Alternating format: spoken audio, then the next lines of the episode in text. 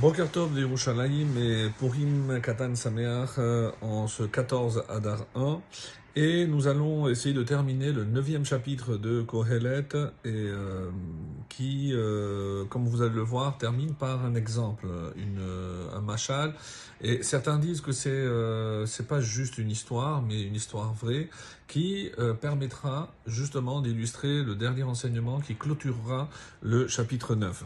Alors, on voit par exemple, et on commence avec le, le, le verset 13, c'est là où on s'était arrêté. J'ai vu euh, aussi ceci en fait de sagesse sous le soleil, tachat hashamesh ugdola hi elai, et c'est quelque chose, gedola, de grand. Est-ce que c'est important, comme certains euh, traduisent, elai pour moi, ou gedola, quelque chose de grave, dans le sens de, il faut vraiment méditer sur cela. Donc les deux euh, traductions sont possibles, et selon les différents commentaires sur ce mot. Et le verset 14, Eir ketana va anashim bah me'at. Et là, c'est l'exemple qu'il va nous donner concernant une ville. Donc, il y avait une petite ville, va anashim bah me'at, et en elle, peu d'hommes, peu d'habitants. Uba eleha melech gadol, et contre elle est venu un grand roi, Vesavav Ota, et il l'a entouré, il l'a assiégé, il l'a investi, Ubana aleha metzodim gedolim, et il a fait construire contre elle euh, metzodim gedolim, de grands terrassements. Alors, euh, vous allez voir donc euh, à quel euh, épisode cela peut correspondre. Euh, on va le voir tout de suite. Tête Vav 15, Umatzaba, je continue l'histoire telle qu'elle est rapportée ici. Ish misken chacham. Et il y a trouvé un homme pauvre et sage. Umilet hu et ha'ir bechokmato. Et celui-ci a sauvé la ville bechokmato par sa sagesse. Ve Adam lozachar. Et personne ne s'est souvenu et ha'ish miskenaou de ce pauvre homme, de cet homme pauvre. Donc c'est grâce à son mérite, grâce à sa sagesse que la ville a été sauvée, mais on n'a pas retenu son nom. Il y a lieu de supposer que même Shlomo Ameler ne connaît cette histoire, mais comme euh, les autres, on a retenu l'histoire sans retenir le nom de cette personne. Ve'amartiani, le verset 16. Ve'amartiani, et euh, j'ai dit, Tova chochma migevura, mieux vaut la, sa- la sagesse que l'héroïsme. Vechochmat misken bezuya, mais la sagesse du pauvre est méprisée.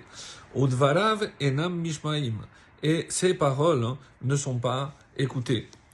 Yudzaïn 17, Divrei Chachamim benachat nishmaim.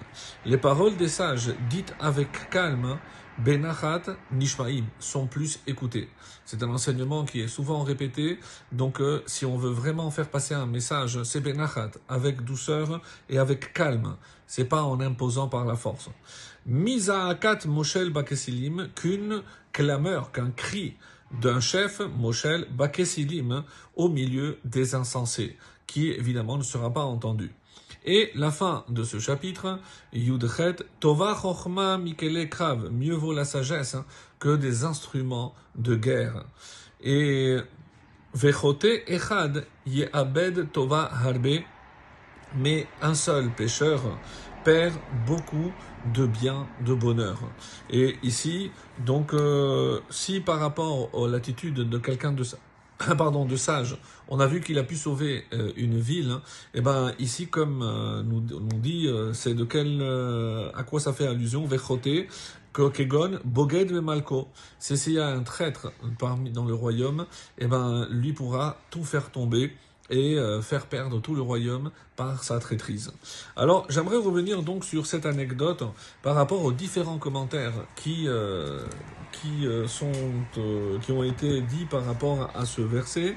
Alors, il est dit comme cela euh, dans Kohelet Rabbah, donc le Midrash sur Kohelet, on dit que à quoi ça, ça se réfère? Qui est ce sage qui a sauvé euh, le royaume?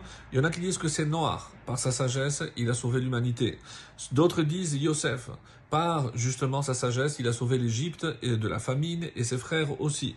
Moshe Rabbeinu qui a sauvé le peuple juif à plusieurs occasions, on le verra bien sûr avec la faute du Vaudor. Chez Remez, il y a aussi une explication par allusion. À quoi ça fait allusion? C'est le corps, le Yetzer et le Yetzer Hara. Donc finalement le Yetzer qui contre le Yetzer Hara essaye de sauver essentiellement le corps. Et il y a également, et c'est sur ce passage que j'aimerais terminer, dans le deuxième livre de Samuel au chapitre 20 du verset 15 au verset 22, il y a donc, il était question de d'un roi qui c'est, c'est euh, justement Yoav, qui est le chef de l'armée, et euh, qui est arrivé à une ville qui s'appelle Abel Bet Ma'acha. Et pourquoi faire? Pour chercher à tuer quelqu'un qui avait trahi le roi David, qui s'appelait Sheva.